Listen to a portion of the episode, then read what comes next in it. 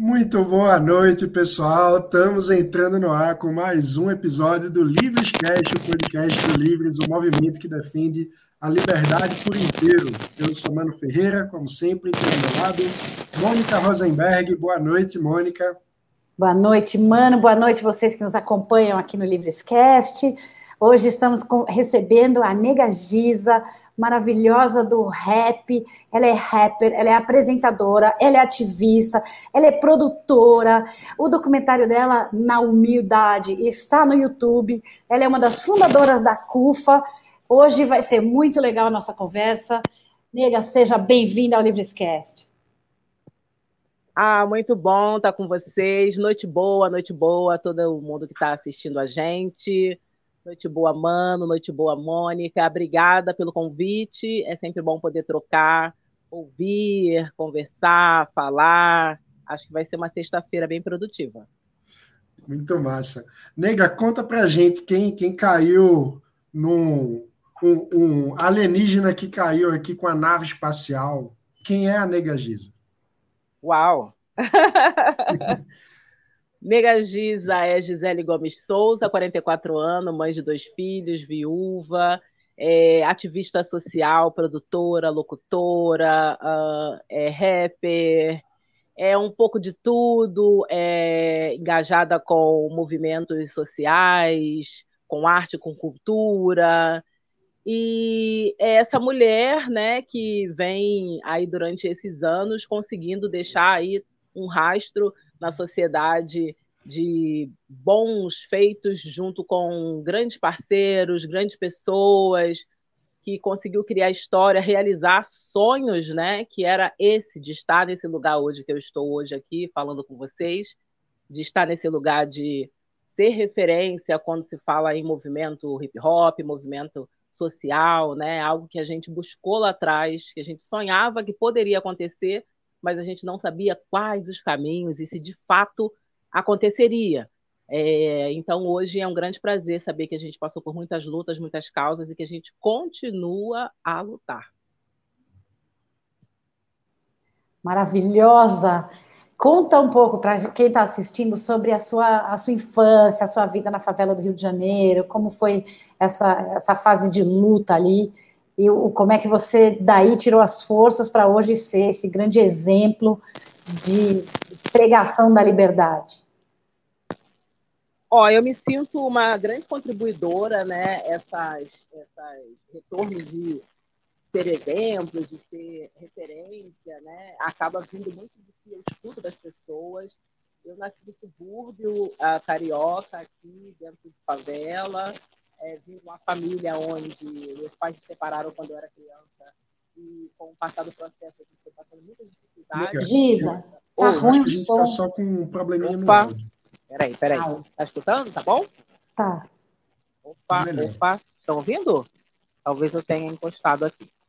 É, vamos lá, se tiver alguma coisa, vocês me falam. Eu é, fui criada com os pais separados, meu pai saiu de casa, eu era criança, minha mãe, então, acabou criando quatro filhos, e com o passar do tempo houveram muitas dificuldades, muita, nós já éramos uma família pobre, né, e com muitas dificuldades no passar do processo. Minha mãe foi reagindo e criando as soluções dela. Um grande aprendizado que minha mãe deixou para mim foi a parte social, aonde a gente tinha poucos alimentos, tinha pouco o que comer, e minha mãe dividia com as pessoas o que ela tinha ou o que ela ganhava. Então, esse empenho que minha mãe tinha em dividir o pouco que a gente tinha e de sempre ajudar as pessoas. Lá, lá em casa era um lugar onde era um lar social, onde as pessoas sempre iam morar, porque perderam sua casa, uma mulher que apanhava do marido, minha mãe ia ter mesmo o dedo, né? Que é o que a gente usa hoje que em briga de mulher, que mexe a mulher sim, minha mãe já utilizava isso há muitos anos. Eu era criança e via minha mãe lá enfrentando é, marido dos outros para poder proteger a mulher. Então, eu aprendi muitas, muitas sabedorias com minha mãe, Dona Isabel, falecida já, já tem sete anos que ela foi, partiu, mas deixou essa luz.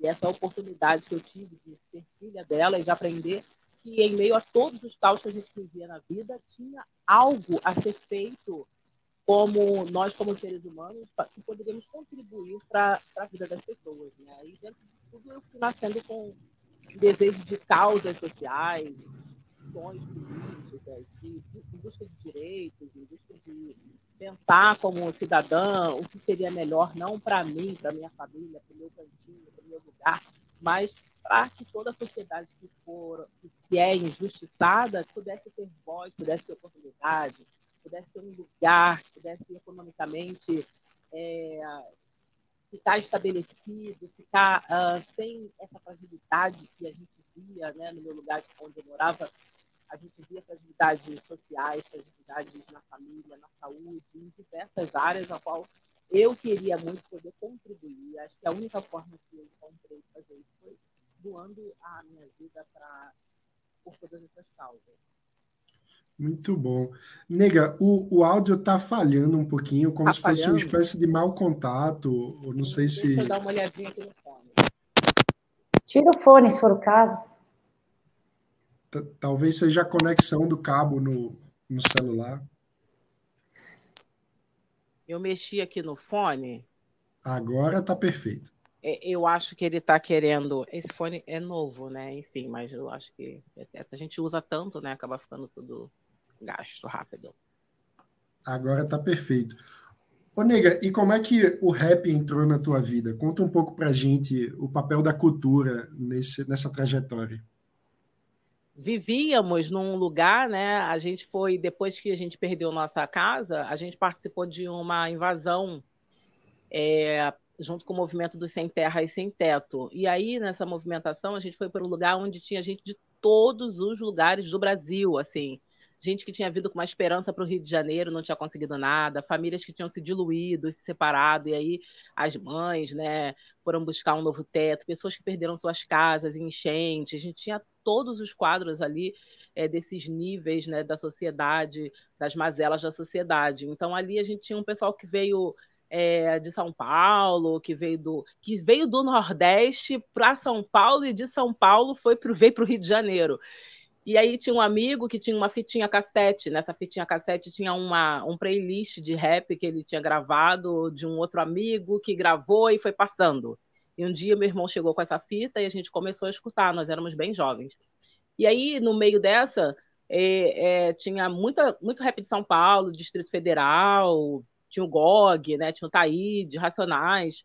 E aí depois meu irmão começou a arrumar umas fitas é, e arrumou uma fita que tinha Marquinho Cabeção, que era do MV Bill e arrumou uma, um, algo que era nosso, carioca ali, né? A gente se encantou e tal. Nessa época eu já tinha desenvolvido a poesia, gostava de escrever poesia, gostava de escrever relatos do dia a dia, é, bem coisa de menina, né?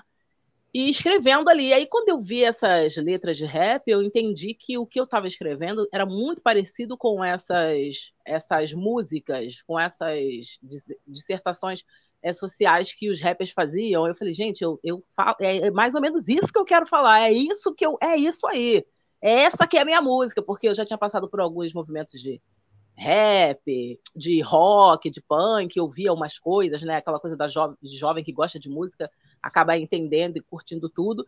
E aí eu vi que essa música era a música que iria me representar. E fui a fundo para procurar. Daí não parou mais, né? Foi um caminho sem volta, porque foi ali que eu me encontrei, me reconheci, é, entendi que tinha um pouco de tudo, que era causa social, tinha a música, tinha o lado artístico, tinha um pouco de tudo que eu gostaria de fazer, que eu já vinha pensando em fazer. E aí, a partir daí, eu vi um som do Public Enemy também, uma tradução que falava de gueto, de favela, de lugar, de, de repressão policial, né, de perseguição aos negros. Naquela época, lá, eu com 15 anos, então eu fiquei muito é, assim impactada, né, de saber que a gente não vivia sozinho isso no Brasil, no Rio de Janeiro, nas favelas cariocas, mas que no mundo estava todo mundo sendo perseguido, estava todo mundo sendo morto, todo mundo sem emprego, todo mundo sem oportunidade, sendo visto como marginal, e a gente era de uma família do bem. Minha mãe não gostava que a gente falasse palavrão perto dela batia na gente, repreendia, era uma postura, um obrigado, um por favor, um bom dia, dá licença.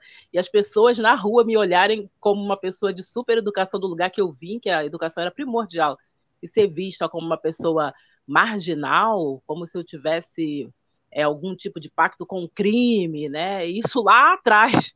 E é muito louco que as jovens que eu converso hoje em dia, elas têm essa mesma sensação de parecer de não se sentirem pertencentes aos espaços públicos, não se sentirem pertencentes ao Rio de Janeiro, ao lugar que elas vi, vivem, moram e nasceram, né? Quando elas saem da favela, elas não se sentem em casa, né? Tem que estar bem firme, com a cabeça bem firme para se sentir em casa e ser aceita pela sociedade, né? Os filhos rejeitados do Brasil. É, é triste essa situação até hoje, né? E, e eu, eu tenho a sensação que é um problema que passa tanto pela sociedade, mas que ainda acaba sendo reproduzido pela própria estrutura do Estado, né? Você citou a, a violência policial, é, como que tu vê essa, essa questão? O quão longe o Estado brasileiro ainda está de respeitar a dignidade da população negra periférica no Brasil? Pode falar palavrão, viu, Giza? Não, gente, palavrão é uma coisa. Eu fico sempre me. É, é, é, muito no automático, né? A realidade que a gente vive, onde a gente, nós vivemos, é muito no automático o palavrão, né? Minha mãe repreendia, eu vim falar palavrão. Eu tinha minha primeira filha já, devia estar com uns dois anos na frente da minha mãe. Ela estava na minha casa e levei um tapão na boca, inclusive, né?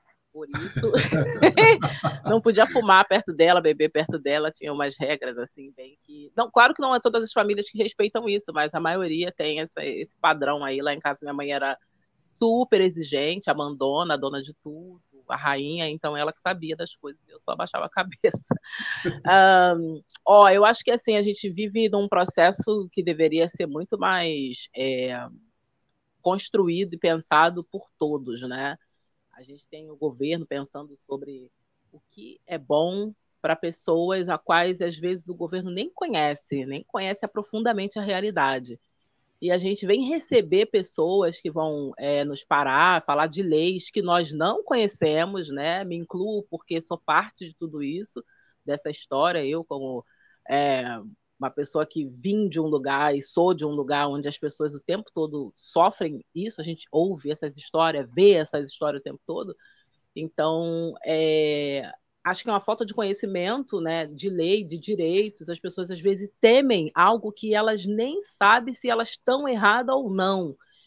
Então, acho que a reconstrução, as mudanças nas leis, a atualização das leis que o Brasil precisa, né? É sempre muito é, constrangedor falar sobre é, a, a, o Brasil por conta disso, porque a gente sabe que é algo complexo, algo que precisa ser modificado, algo que precisa ser revisto, né? A Constituição antiga tem que ser atualizada, a gente está em novos tempos, novos pensamentos, a gente já tem muitas certezas, muitas pesquisas, muitos índices, muitos números que indicam aonde está o erro.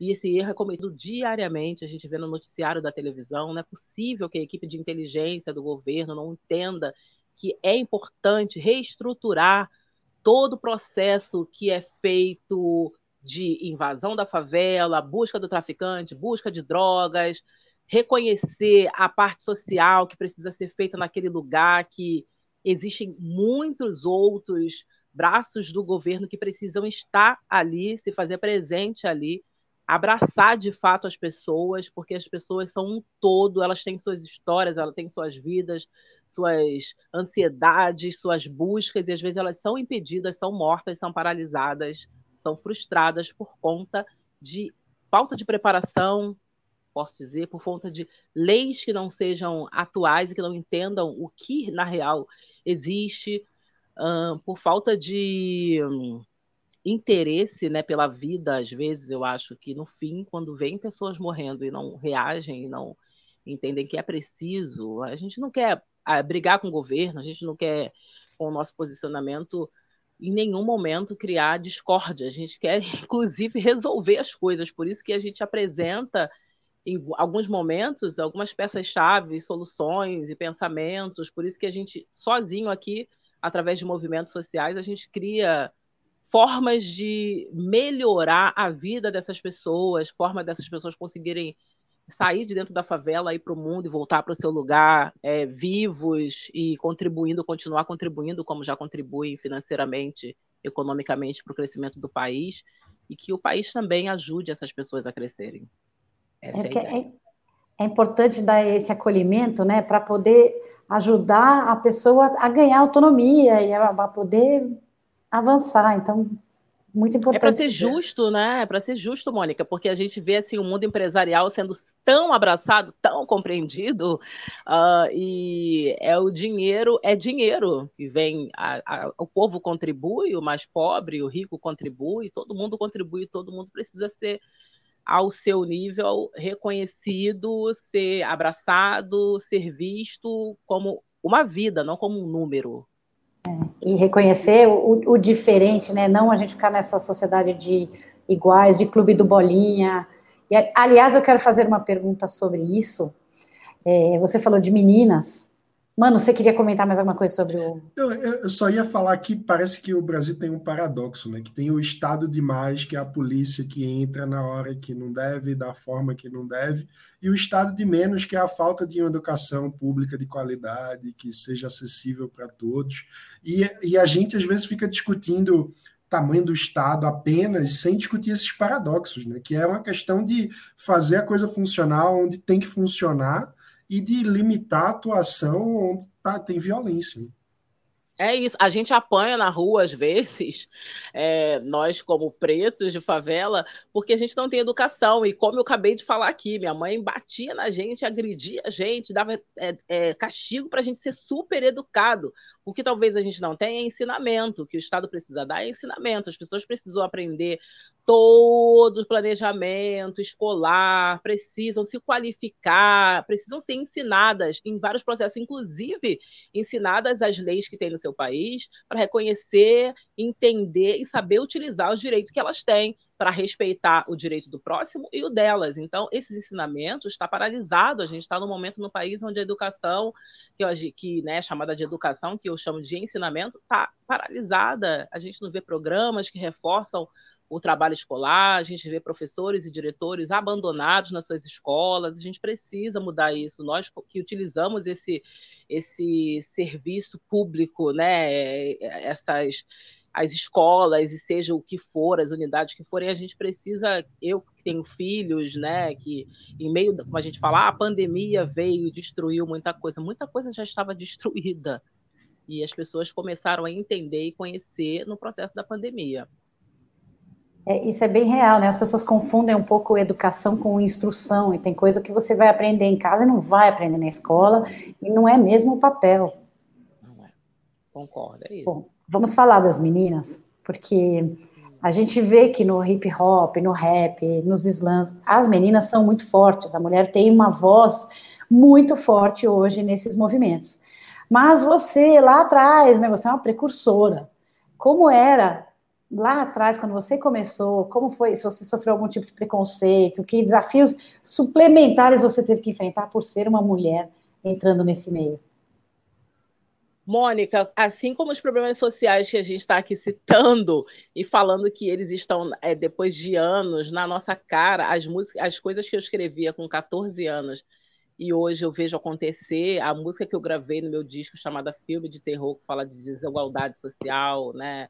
dessa é, política ingrata, é, tudo isso, ela é atual agora, foi feita anos atrás e gravada em 2002, e aí você, assim, os problemas não mudam, né? Na época que eu entrei no rap, eu senti, o rap falava muito de união e não, e não preconceito, eu senti preconceito assim como você sente, às vezes, no lugar que você trabalha, às vezes com pessoas até amigas que gostam de você, né? Digo, os homens que às vezes olham e demonstram, poxa, mas será que você consegue? Será que você pode? Mesmo se você for especializada naquela área, você é, é levada a, assim, a, a você a duvidar de você por conta do outro, né?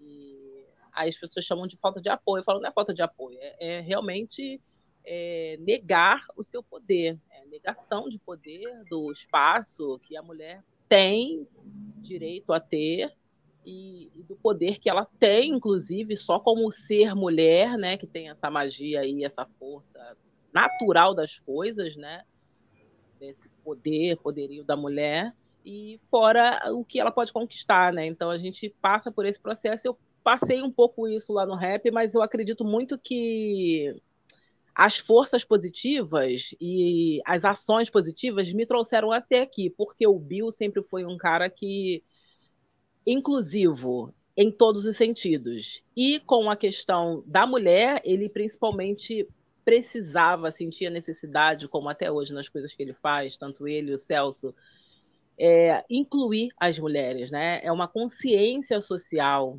é, é um antimachista, como a gente chama, né, de pra, na prática, né, que a gente fala muito, não basta, não basta o cara falar, ah, eu não sou machista, ai, mas eu faço isso. Você tem que ser antimachista, que é você tentar fazer algo na prática para que diminua o machismo aonde você vive, na sua casa, fora de casa, que a gente sabe que tem pais, irmãos que são machistas, famílias, mas então a gente precisa desses antimachistas. Eu tive o Bill e o Celso, que são os parceiros até hoje, né? Nossos, meus amigos, que a gente está sempre junto, e que tinham esse discurso, isso facilitou bastante, né? Da gente trazer esse movimento que não era para algo, como eu sempre gosto de dizer, né? Nunca pensando na negagiza, mas pensando em o que a gente podia impactar mais à frente. Essa era a ideia sempre.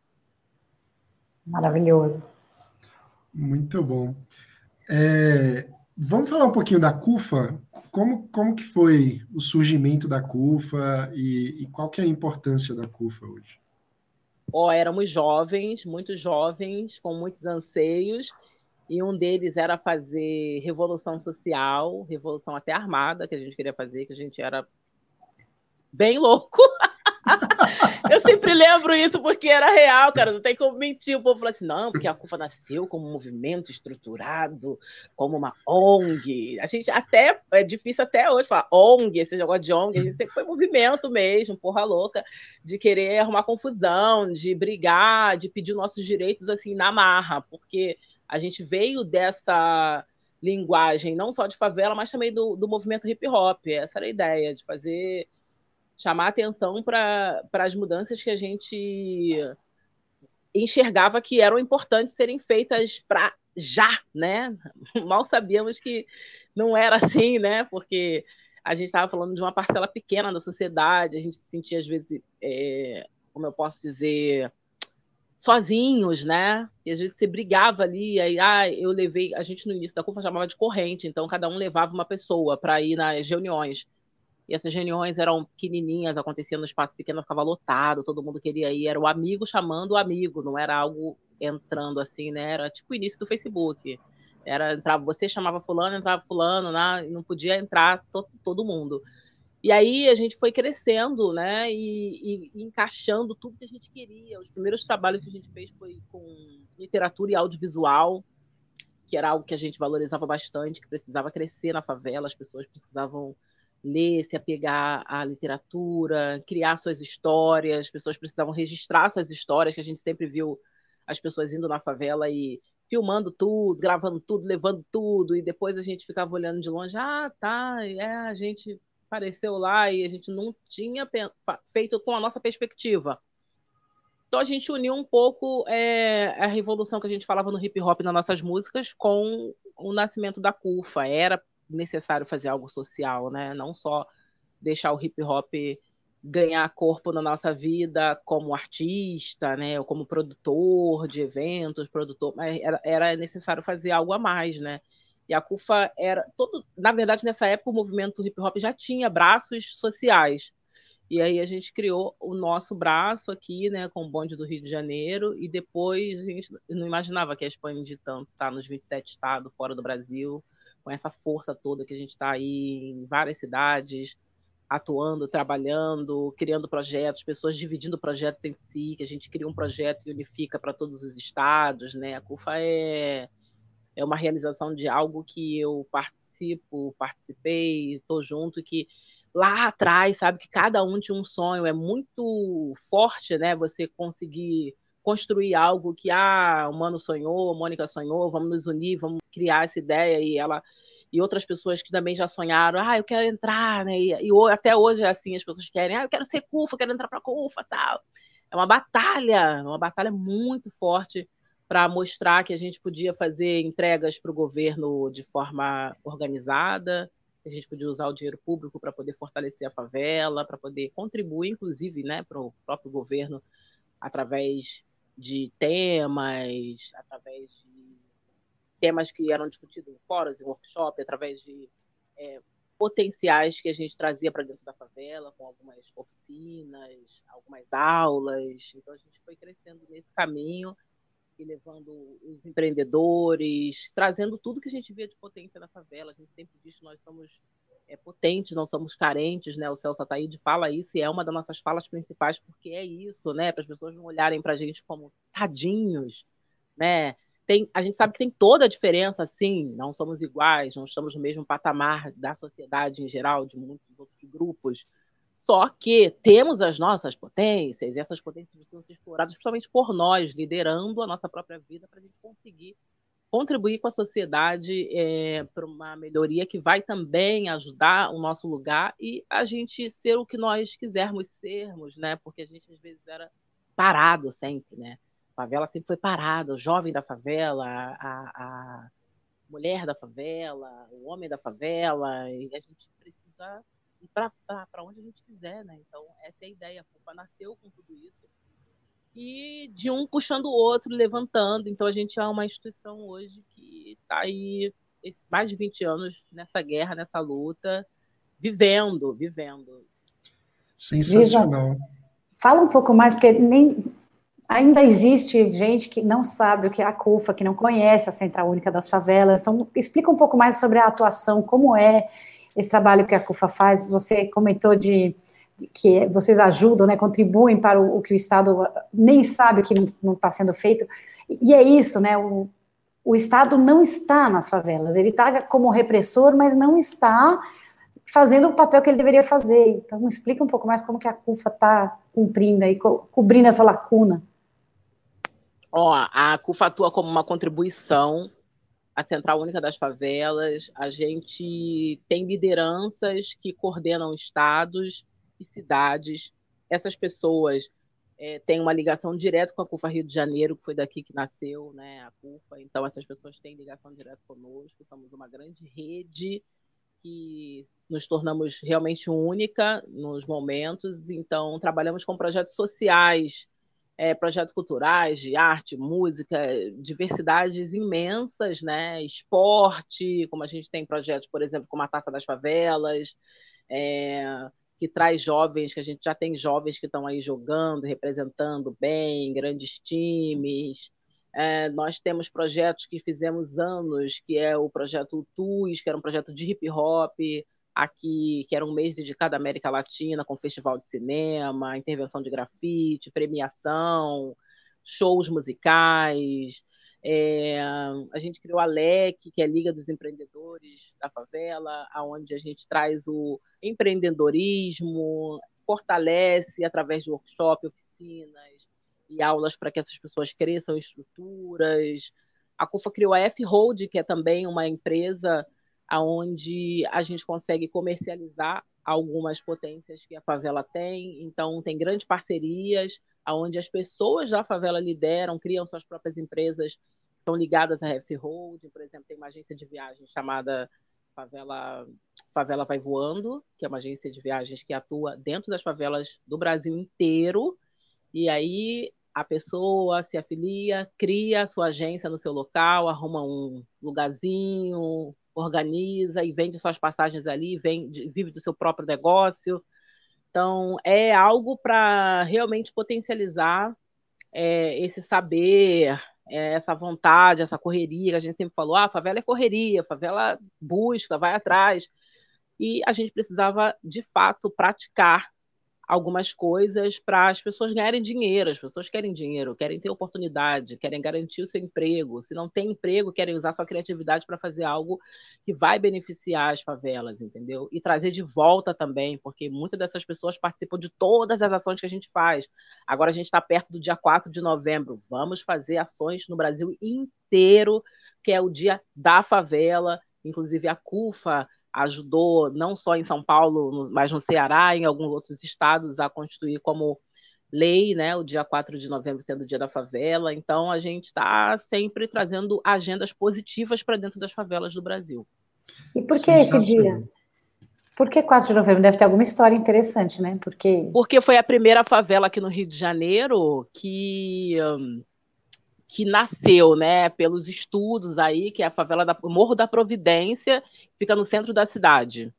E se foi no 4 de novembro que oficialmente ah, os, é, os soldados, quando vieram de algumas viagens né, do, pra, de outros estados, eles voltaram e não tinham onde morar, não tinham onde ficar, perderam suas casas, as famílias estavam esperando, e então foram colocando eles em alguns lugares, eles invadiram esse morro e lá tinha essa planta, né, chamada favela, essa árvore chamada favela, e aí ficou o nome de favela e ficou sendo a primeira favela, que é esse Morro da Providência. Né? Essa história a gente buscou e conseguiu entender, e foi nessa data de 4 de novembro, então a gente é, é, fez a proposta né, de ser nessa data, e a gente faz todo ano, às vezes a gente não consegue fazer tão imensamente, mas esse ano a gente vai querer focar de novo. A gente traz sempre essa pauta que é o dia de o favelado se sentir parte de tudo que ele deseja como pessoa, como família, dele trazer propostas. Então a gente propõe que a própria pessoa da favela faça as suas ações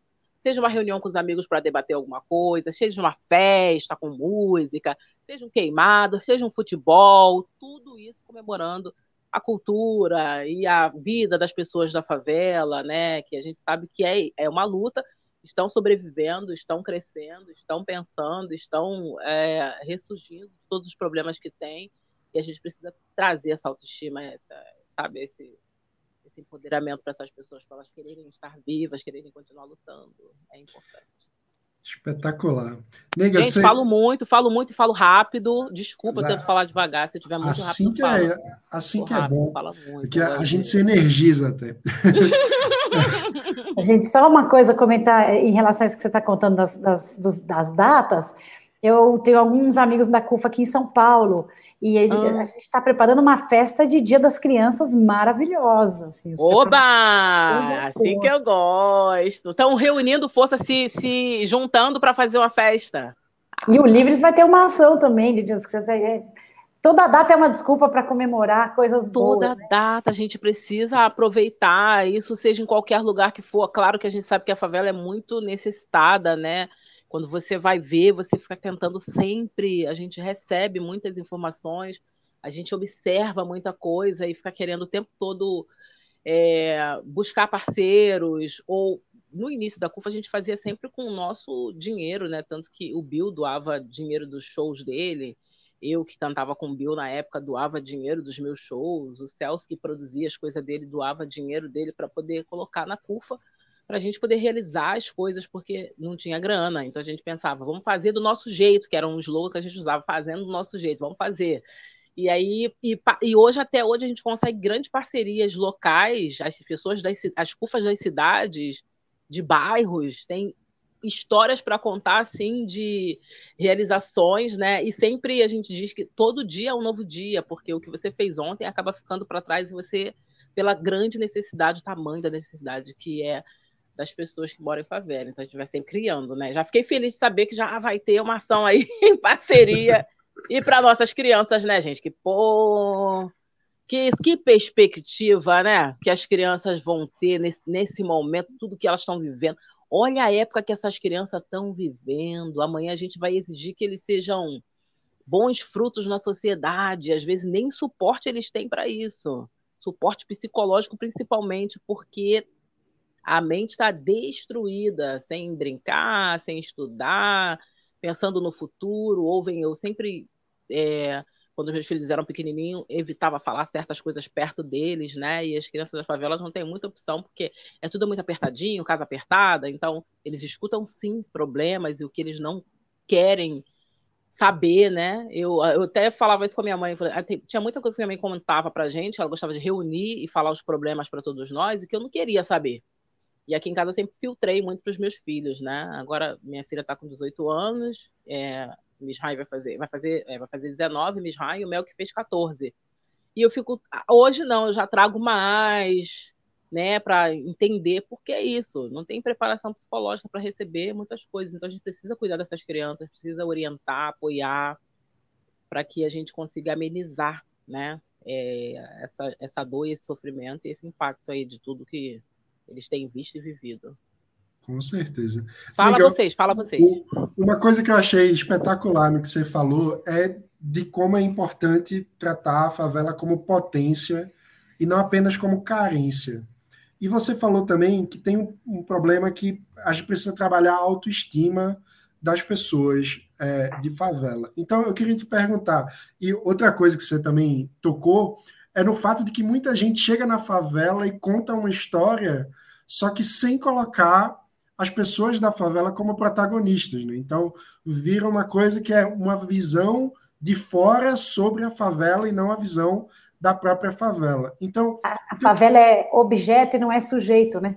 Exatamente. E, e, aí o que eu queria perguntar é nesse desafio de fazer com que a potência fale mais alto que a carência, é, o desafio é maior da favela para fora ou da favela para dentro, nesse sentido? De despertar nas pessoas um, a autoestima necessária para que elas se vejam mais como potência, apesar de todas as dificuldades, ou mais para fora, no, na forma como o asfalto trata a favela?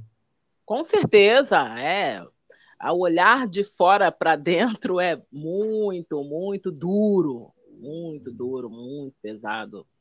É, ontem eu estava discutindo com a minha filha até isso. A gente estava vendo uma propaganda onde colocaram crianças brancas, aí tinha uma criança mestiça e uma outra preta, e as crianças falando sobre é, alguns temas que são um pouco complicados na discussão, né? De ah, você me aceita como eu sou, e se eu posso sim, por que eu não posso, né? Questionando. E, e, eu falando, falei assim, ó, essa discussão é um pouco da sociedade, né? E acaba que as crianças da favela, os favelados ficam de fora dessa discussão, porque às vezes é, eles não querem conhecer, né? A gente sabe que grandes empresas acabam não querendo conhecer nem os seus clientes, né? prestam um serviço ali de olho fechado. Agora que a sociedade está cobrando, né? É, oficialmente aí, todo mundo com as suas redes sociais fazem a cobrança, o povo vai para a rua, cobra, né? Para um posicionamento das empresas também, para não ficar no pé do governo, né? Somente esse a postura de responsabilidade social, mas que a responsabilidade social fique também com as empresas, elas estão se despertando, né? Já existia a responsabilidade social, mas a gente acredita que esse é o tempo de, da cobrança e da pressão, então houve um despertar. Eu acredito que esses anos todos, eu lembro quando o Celso ia nas empresas falar, buscar apoio, patrocínio para o TUS, que era um festival de hip hop, e ele escutava muito de, ah, mas, é, mas essa galera da favela aí vai conseguir fazer isso? Ah, mas não é mais legal vocês fazerem isso lá dentro da favela? no gueto, sabe? Pô, lá, no, lá em cima do morro vai ficar lindo, lá em cima do morro vocês, sabe? Todo mundo ali sentado, é, os MCs cantando ali, pra galera mesmo da favela, a galera toda ali, com o jeito que é, sabe? Galera sem camisa, de bermuda, do jeito que a galera gosta de ficar à vontade. Esse negócio de ir pra teatro, levar o povo para dentro do, de, do canecão, teatro municipal, para quê? Vocês têm que ficar no lugar que vocês veem, manter a raiz de vocês o lugar que a gente vê, a gente já conhece, explora, inclusive a cultura do nosso lugar ajuda a contribuir com o entretenimento desse país. Quando a gente vê tantos sambistas saindo de dentro da favela, lá da época antiga, tantos cantores que entravam dentro da favela para poder pegar a swingada, né, da composição. Quando a gente vê os meninos que estão jogando em grandes times aí que vieram da favela, grandes jogadores. A favela tem, tem sua cultura, tem a sua força e contribui para a sociedade, inclusive. Só que a gente quer sair de dentro da favela, visitar outros espaços, estar em outros espaços, é, se sentir à vontade, criar o que a gente faz dentro da favela em outros espaços.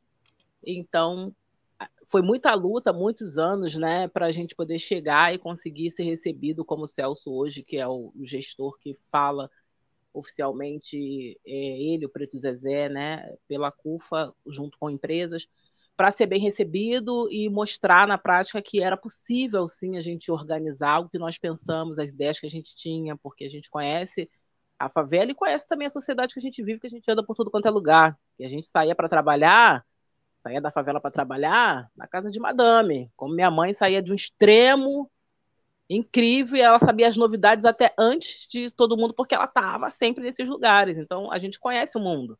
Só que colocaram a gente nesse buraco aqui, nesse pedacinho aqui. A gente quer conhecer. Então a gente fica o tempo todo tentando quebrar esse paradigma aí desse, né, esse estereótipo que as pessoas querem colocar na gente, querem deixar a gente naquele lugar e, e não é isso que a favela quer. A favela quer o poder de ir e vir e aproveitar essa potência, transformar essa potência no que for, em ato social, em ato político, em ato econômico, né, em, em financeiro, né, mexer com a economia da favela. A favela precisa se potencializar economicamente e a gente vai continuar brigando por isso. E a CUFA contribui para a consciência das pessoas que moram na favela para que elas despertem.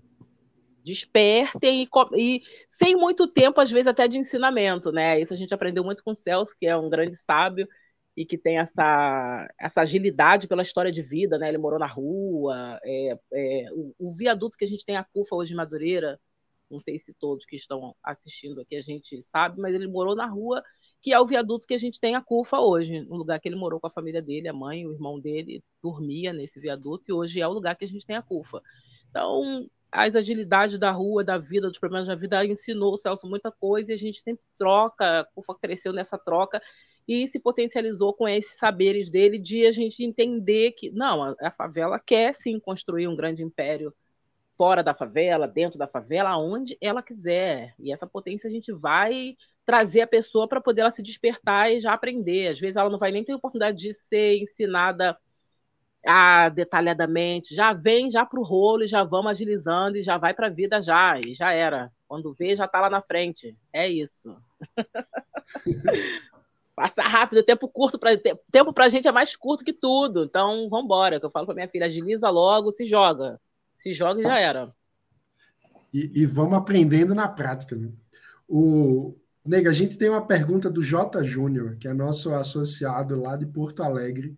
Ele também é integrante da nossa setorial Luiz Gama, de combate ao racismo. E ele está pedindo para você, é, você comentar como que você enxerga a guinada do reacionarismo nas comunidades periféricas nos últimos anos, se você concorda que está havendo essa guinada reacionária e a que você atribui esse fenômeno? Como lidar com ele? Ó, oh, eu acho que as favelas têm realmente se despertado. Acho que a dor, né, o sofrimento, as pessoas passam muita coisa, muitos grupos de discussão, muita gente que vai, né, para fora, é, que para o mundo às vezes não é muito, né? Como outro dia eu estava vendo uma entrevista de uma menina que falou: eu sou a primeira a primeira médica da geração de agora, de antes e de antes e de antes da minha família. E ela fez uma postagem num grupo que. Ela compartilhou a postagem dela num grupo que eu faço parte na, no, na internet, no Facebook. Aí, ela, aí as pessoas vieram falando: ah, que legal, mas todo mundo tem que ser o primeiro, mas olha quantas coisas, outras coisas boas que deve ter na tua família ah, tá, nada demais, e todo mundo querendo, tipo, broxar a menina pela comemoração dela. E é, eles não têm ideia do significado que é essa referência, essa pessoa quando passa se torna ah, uma grande luz, uma grande é, incentivo, as meninas olham, as mulheres olham, os homens olham, é referência é referência que a gente quase não tem, a gente tem que glorificar sim. Então, essas pessoas trazem esse despertar, trazem esse olhar de eu quero mais, eu não posso ter só isso e achar bom. E o meu direito, e cadê minha saúde, e aonde pedir, no posto reclamar e falar e tentar juntar grupos, fazer assinatura, buscar assinatura, orga se organizar para pedir, para é, é, se posicionar. Então, é cada manifestação que a gente vê positiva e que vai trazendo esse peso para dentro desse lugar, a gente valoriza. E eu sou procurada praticamente todo dia. As pessoas me falam: Oi, Giz, ó, tô com um projeto aqui parado, não tenho patrocínio, me ajuda, o que, que eu posso fazer? Que, que, aonde é que. E aí, Giza? assim na lata mesmo. E eu quero é mais. Eu que me vire para poder dar uma solução e ajudar a pessoa, porque é isso. Porque já que eu entrei nessa luta e estou aqui, né? Aí sentei aqui, fui olhar, peguei umas informações, fui juntando, falei, não, vou dar esses caminhos e esses caminhos, vou pedir um amigo para ajudar também, já botei outro na roda e, e vamos criando essa corrente para poder a gente reagir, né? E, e, e apoiar pessoas que dentro da favela, que está lá, jovem que está na favela, que está trabalhando. Jovens olham muito para mim, vêm muito me procurar com esse sentido, seja quem canta rap, seja quem tem movimento, seja social. Ah, eu juntei uma cesta aqui da minha família e estou começando a ajudar a minha família aqui na pandemia e isso cresceu e agora eu quero fazer alguma coisa, me ajuda. Vamos embora, vamos sabe? Não é CUFA, não é, não é eu quero trazer ninguém para CUFA, eu quero apoiar os movimentos que já existem. A gente quer dar luz, quer dar força, dar foco, quer sabe? É trocar, crescer, fazer com que essas pessoas cresçam. É esse movimento, essa reação toda de tudo que nos causam, de tudo que nos causaram, de toda a opressão. A gente vai continuar reagindo por quem se foi e por quem está aqui. Vamos continuar. Muito bom. Nega, qual a tua opinião sobre é, o avanço das igrejas evangélicas nas favelas?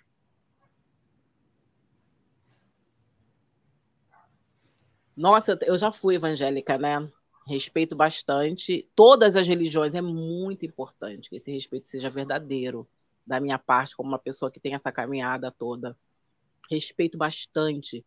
Só que às vezes a gente arruma algumas, como eu posso dizer, arruma algumas algo para gente se esconder, né? Para gente se é justificar algumas ações, para a gente poder ter, bom, ficar ali, sabe, de beiradinha, sem se comprometer, sem se posicionar.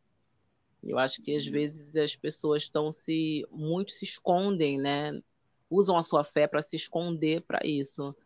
Então acho que quem tem fé no sol, quem tem fé em Deus, quem tem fé na terra, na natureza, na árvore, no mar, não pre precisa aprender a, a praticar a sua fé, usar a sua fé sem se esconder sobre temas, sobre acontecimentos, né, da vida social que a gente tem, sem criar máscaras, né? Não dá para me ser zen, ai, paz e amor, acreditar no sol, na natureza e ver mortes, ver coisas acontecendo que destroem a natureza, né? Não dá para jogar o lixo na rua. Acho que a gente não pode ser hipócrita, acho que é essa a palavra.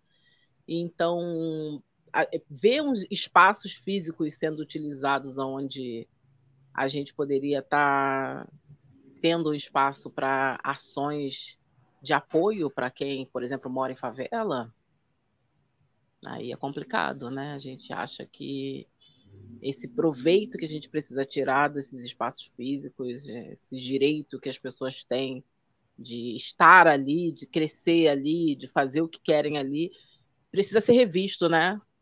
E às vezes a pessoa tem um movimento social e não consegue, às vezes a pessoa tem um espaço no candomblé e quer erguer ali e não consegue. Uma religião de, religião de matriz africana não consegue estar em certos espaços porque tudo é impedimento.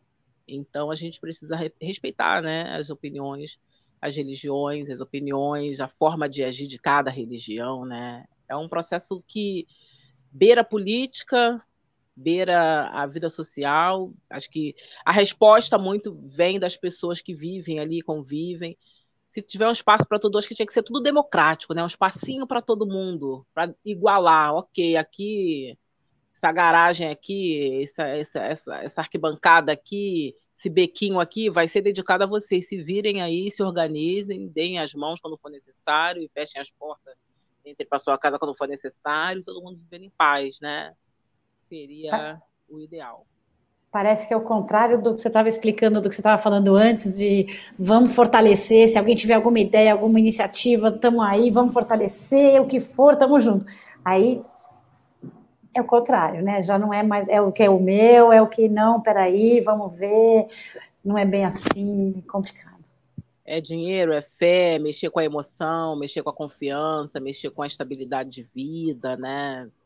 é, discussões, né? Meu pai estava reclamando aqui, ah, sua tia não tem dinheiro, mas estava lá dando o dinheiro dela para fé, ela paga um negócio de um programa de televisão. Eu falei, é, pai, é o que ela acredita, né? E falei, pai, isso não tem nada a ver com meu pai fala que não querem nada, né? Eu falei, isso, isso aí não tem nada a ver com a fé dela, não. Isso aí é uma coisa bem prática, assim, de um homem pedindo algo e ela acreditando e dando algo, né? Acho que quando é. você não tem como fazer, você não faz. Então a pessoa faz e depois fala: Não, eu preciso que você mantenha o que eu estou fazendo. Somente, é né? disputa de poder, né? É disputa de poder. É isso, é isso, disputa de poder. Vamos falar de coisa boa? Vamos falar do seu documentário? Vamos. Conta um pouco como foi a criação desse documentário sobre os seus 15 anos de carreira. Convido o pessoal para assistir. Vamos botar o link aqui e tudo. Ó, oh, gente, esse documentário é muito bacana que quando a gente pensou em é, teve a oportunidade de participar de um edital, né? Eu e mais dois amigos, Mariana Pedro, que estavam comigo nesse processo, a gente pensou não em ilustrar a carreira da Nega Giza nela, né? Mas pensou em ilustrar a vida de pessoas que fazem música e que tinham algo parecido com a Nega Giza no documentário. E eu me senti muito. É, é muito a minha cara, né? Assim, de doar para o próximo aquilo que eu tenho. E aí eu fiquei muito contente com, com o processo, porque o documentário mostra a vida de pessoas a qual eu olhei e falei, pô, parece comigo. É a mesma coisa que eu fazia, ou é o que eu faria, é assim que eu queria ser e que eu não fui.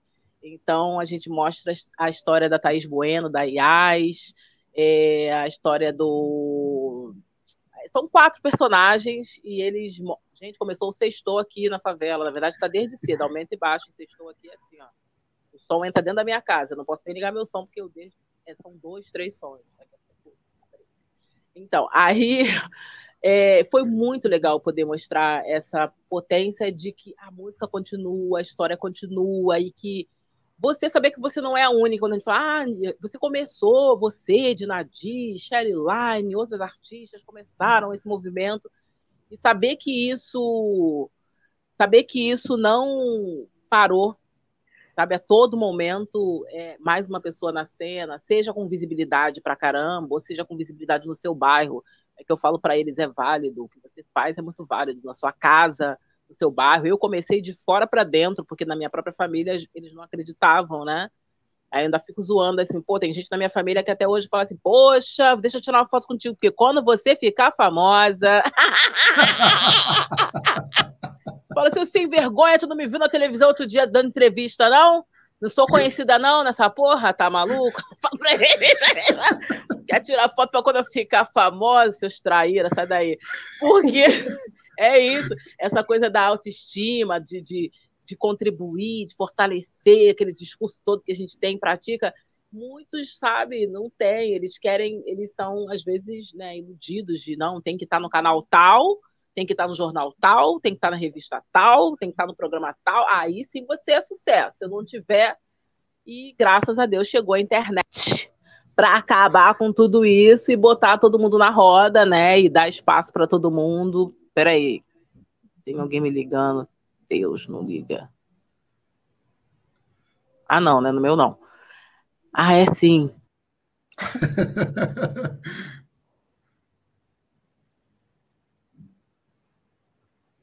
As pessoas. Opa, desculpa, voltou aqui a ligação que eu tentei tirar. Então, as pessoas ficam muito, sabe, reféns disso, enquanto a gente precisa apoiar os seus movimentos. Diz, eu fiz uma música nova, escuta aqui, tem como você me dar um parecer da sua música? Eu, ok. Ou então, como o rapaz já mandou uma música para mim, pediu para eu escutar, ouve essa música, o que você achou. Eu falei, nossa, gostei, bacana. Passou, depois ele, poxa, você não falou nada mais da música. Eu falei, não, eu escutei, eu me coloquei como ouvinte, escutei, achei o máximo. Mas o que, que você queria? Não, quero aí uma resenha sua, fala aí. Aí gravei uns sete áudios pra ele, falei, tu quer? Então toma. E fui pá, pá, pá. falando sobre. Mandei muito. Mas que aí eu, eu tinha escutado a música dele, tem três músicas no YouTube, escutei tudo, tal, pá. Falei, pô, teu perfil é esse, tem que firmar mais a voz. Já pega. Você que escreveu sua música, a música pega pra você, domina a sua música. Treina isso antes de gravar, teu videoclipe é lindo, cadê você? Preciso de você, não imita ninguém. E fui falando com ele, né? E ele falou, caraca, Giza, não acredito que eu tô recebendo esse feedback seu, pá, pá. E eu falei, cara, e tudo que eu falei, joga tudo fora. Sabe por quê? Você já é uma pessoa que existe e que tá até aqui, valoriza isso, não fica guiado pelo que os outros falam. Eu, tudo que eu falei, joga fora. E agora vai viver sua vida. Claro que eu sei que serviu um monte de coisa para ele, mas eu não quero que ele fique refém e apegado ao que eu falo. Ele tem que seguir o caminho dele, porque se eu fosse fazer isso, eu estaria dentro de casa até hoje com um monte de caderno, de livro, é, escrevendo minhas músicas, minhas poesias, e pensando, imaginando e, né, escondida. Sensacional. Nega, o Livres é um movimento que se pauta na defesa da liberdade. Então, deixa eu fazer a pergunta mais filosófica para você. O que é que é liberdade para Nega? Ó, oh, liberdade. Vai, música nova. Vai sair a música nova. tô enferrujada, tô nessa não de improvisar na hora que é isso, queria eu. Ó, mas liberdade para mim é uma coisa muito significativa é, é, esse poder de você não ter medo, de você poder se enxergar em qualquer lugar, em todas as possibilidades, de você se sentir tão à vontade aqui como eu estou aqui no meu barraco, né, que eu chamo de barraco meu apezinho aqui, pá, na favela, e saber que eu posso ir agora lá para Copacabana e que eu não vou me intimidar com nada, com o olhar de ninguém, com a postura de ninguém, que eu não devo nada a ninguém, que eu posso, que é meu lugar aonde eu esteja, onde o meu corpo habita, é o meu lugar eu sendo educada, com respeito, sabendo a minha postura, fazendo a minha parte como eu já faço para a sociedade, eu posso ir e vir, eu tenho esse direito. Eu tenho o direito de ter essa caroça aqui, esse nariz, essa boca, essa pele, esse cabelo, sem interferência do outro, do pensamento do outro, do poder financeiro do outro. Isso sou eu. É essa pessoa que a sociedade tem que tem que aceitar e respeitar, amar, cuidar. Sou a filha do Brasil, a filha da puta, mas sou a filha do Brasil. Então, tô aqui para isso, para ser vista e ter espaço aonde eu me encaixar. Essa é a minha liberdade, a minha, o meu poder de ser livre. Eu sou livre, sou muito livre. Espetacular.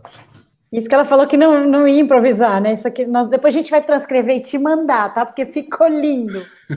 Inspiração do agora, porque falou uma palavra que eu faço meditação em casa, né? Não só guiada, mas eu fecho meus olhos e me jogo, me jogo pro mundo. E um dos lugares que eu gosto de ir sempre é na praia, né? Seja sol, chuva.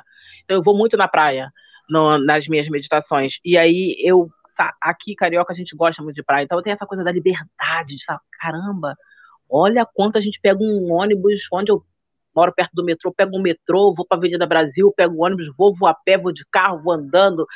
Sabe, essa coisa do ir e vir é uma coisa que a gente executa muito. Eu estou até com um projeto chamado é, é, Tudo Que Sou, que é uma, uma ideia de pegar as meninas de dentro da favela e levar elas para certos espaços para elas entenderem como elas podem se comportar lá, como elas podem, como elas se enxergam nesse lugar, que elas possam ir no Centro Cultural Banco do Brasil, ir no Teatro Municipal, ir no cinema na Zona Sul, ir nos shoppings e elas saírem de dentro da favela de, do jeito que elas são, entrar nesses lugares e sentir parte daquilo porque elas contribuem, para o Estado, elas contribuem para a cidade, elas são parte disso, elas são filhas do Brasil, mesmo que rejeitadas, elas, são.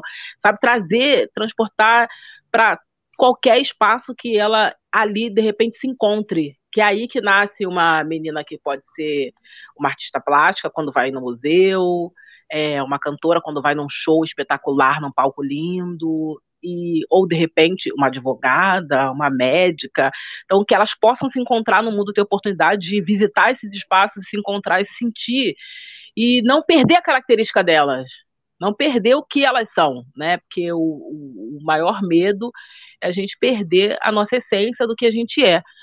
Às vezes a gente vai não se modificar, mas se adequar a certos espaços, mas a nossa essência sempre tem que estar conosco. Isso é o que somos. Como chama esse projeto? Do jeito que eu sou? Tudo que sou. Tudo a gente está aí eh, correndo atrás para poder conseguir botar essas garotas jovens, né, que querem o cabelo do jeito que querem, é pro alto, é para baixo, é careca, e, e, que elas possam trabalhar do jeito que elas curtem, serem respeitadas por homens e mulheres, e, e, sabe? É toda uma discussão aí que vai ficar para a próxima live que nós faremos em breve. Já falei também tempo de vocês aberta, mas foi muito maravilhoso conversar com vocês. Agradeço muito pela oportunidade, é, pelas as perguntas que vocês trouxeram aqui, as reflexões, né? A gente está sempre tentando trazer novas, reflexões, pensar muito nessa perspectiva de é, da onde eu estou e da onde eu quero estar, né? Então a gente acabou falando muito disso aqui e que fique como um grande aprendizado para essas caminhadas que a gente não para nunca, a gente não para, né? Não nós todos, né? Vocês aí, eu também, a gente está sempre em movimento, contribuindo. Melhor inspiração possível para essa sexta-feira, para a gente começar a sextar energizado, inspirado pela Nega Giza. Super obrigado. Eu tenho um projeto energizado, mano, que tá no, no era um era um bate-papo energizado, energiza, era um negócio assim. E ficou na gaveta também aí, vamos jogar no papel também, tudo na gaveta, vamos tirar tudo da gaveta e vamos jogar para pista que demorou. Fazer acontecer. é isso aí. Obrigada, gente, obrigada. Muito obrigada, Mônica. Muito obrigada, Mano. Obrigada, Livres. A gente está aqui para ser usado quando precisar. Tudo que precisar, chama nós, que a gente está aqui para contribuir sempre e não com a nossa imagem exatamente, mas com pessoas, indicações, é trocar, trocar, trocar, trocar. Estamos aqui para crescer juntos. Obrigada. Que maravilha, nega. Super obrigado. A gente cresce demais te ouvindo e, e aproveitando tudo que toda a sua potência, para usar uma palavra maravilhosa que você usou hoje. Super obrigado. Obrigado também a vocês que acompanharam, que estão ouvindo depois. Muito obrigado. Valeu, Mônica. Também. Boa noite. Boa, bom fim de semana. Boa noite e até a próxima, pessoal. Até a próxima. Beijos. Fiquem bem.